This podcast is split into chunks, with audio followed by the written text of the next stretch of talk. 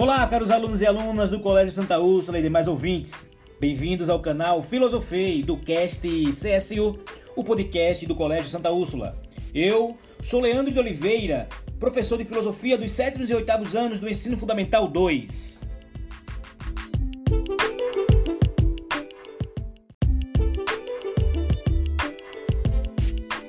Hoje nosso papo com os sétimos anos será sobre cultura, uma construção plural.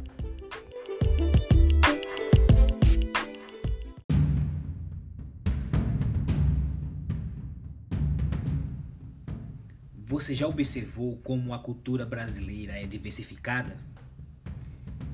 Já se perguntou quais são as origens dessa diversidade cultural? Você se acha parte ativa dessa diversidade cultural brasileira?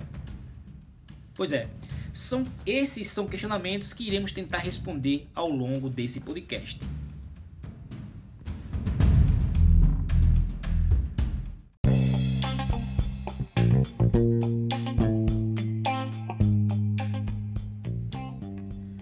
Pois bem, meu povo, a diversidade cultural da sociedade brasileira é fruto da nossa história, da nossa própria história.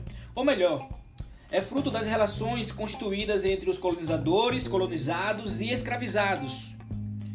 Relações estas de troca e, sobretudo, especialmente, relações conflituosas que ocorreram entre os colonizadores, sobretudo os portugueses, os nativos, indígenas, que foram também escravizados e os povos africanos que foram escravizados.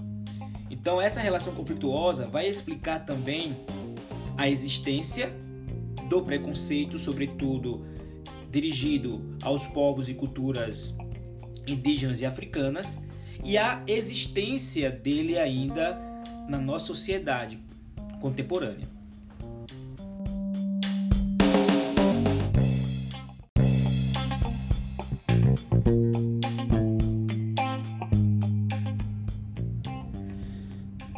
Essas relações, ora pacífica de troca e ora, sobretudo, conflituosa entre os diversos povos, portugueses, sobretudo, indígenas e africanos, se deram da seguinte forma: por exemplo, com a chegada dos colonizadores portugueses, os povos nativos indígenas tiveram gradativamente seus costumes alterados. Seus hábitos cotidianos, suas práticas religiosas, suas, sua relação com a natureza entre outros aspectos, pouco a pouco foram modificados. Mas, conforme os colonizadores interferiam e modificavam alguns aspectos dos hábitos e costumes dos povos indígenas, eles também, os portugueses, incorporaram, aceitaram, mudaram alguns aspectos da sua cultura e incorporaram alguns aspectos da cultura indígena, sobretudo por uma questão de sobrevivência já que eles estavam em um ambiente natural totalmente desconhecido e que se postava como hostil, pois eles necessitavam dos conhecimentos dos indígenas para reconhecerem, é, por exemplo, os caminhos entre as matas, entre os rios, para reconhecer animais e plantas que oferecessem risco à sua vida, ou mesmo para terem conhecimento sobre a alimentação que tinha na região nativa e plantas que pudessem ser utilizadas como medicamentos. E os indígenas tinham esse conhecimento.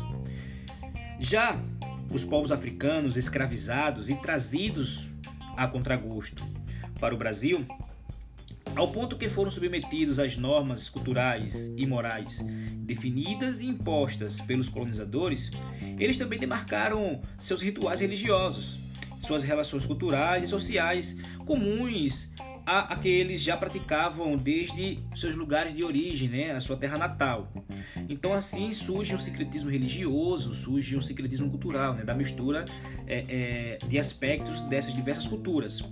E dessa relação conflituosa também, e hora de troca, explica-se a origem dos preconceitos é, dirigidos às culturas e povos africanos e indígenas, né? sobretudo pelos portugueses, e a sua permanência, a existência desses preconceitos até hoje na nossa sociedade contemporânea. É importante frisarmos isso.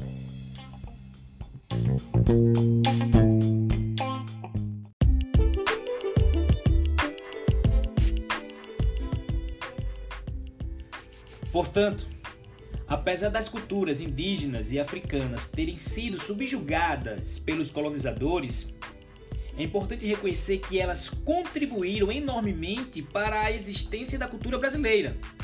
Por este motivo, é fundamental, é essencial, é primordial, é urgente o respeito, a valorização e o convívio harmonioso entre as diferentes identidades culturais existentes em nosso país.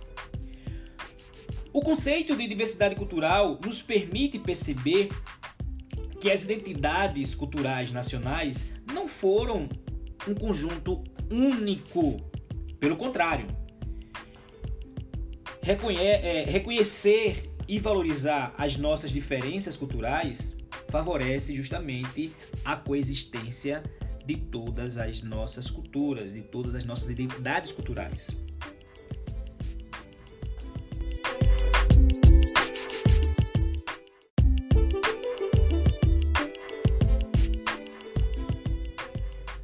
Segundo o historiador e pensador brasileiro Alfredo Bose, cultura é uma herança de valores e objetos compartilhados por um grupo humano, sofrendo influências com o passar do tempo. A partir desta constatação, Bose afirma que não é possível falar em cultura brasileira, mas sim em culturas brasileiras. Assim, ele propõe uma divisão da cultura em cultura erudita e cultura popular.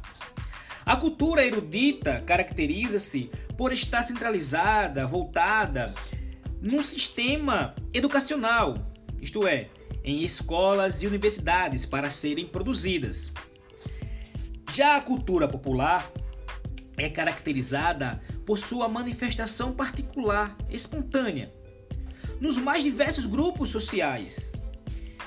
É geralmente simbólica e iletrada, isto é, não precisa de uma formação intelectual para ser produzida.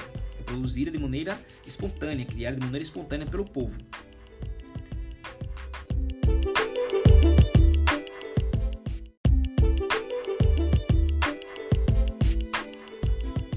Por sua vez, o antropólogo, filósofo, professor francês Claude Lévi-Strauss não somente compreendia a cultura como algo plural, como também defendia que, independentemente do seu contexto ou tempo, todo ser humano é capaz de produzir cultura.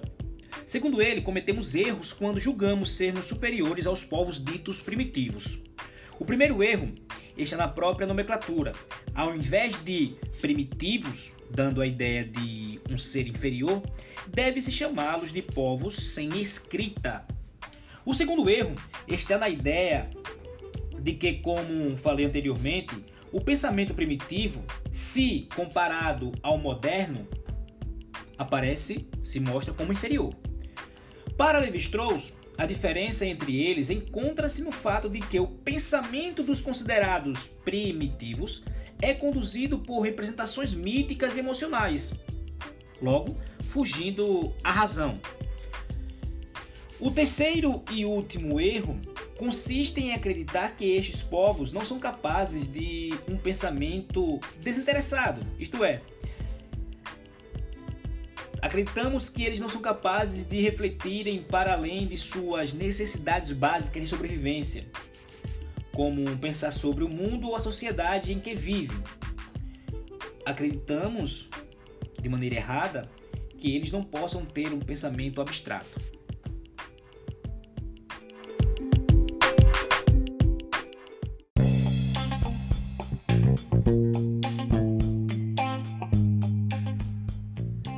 Valeu, galerinha. Obrigado pela audiência. Até o próximo episódio do canal Filosofei do cast CSU, o podcast do Colégio Santa Úrsula.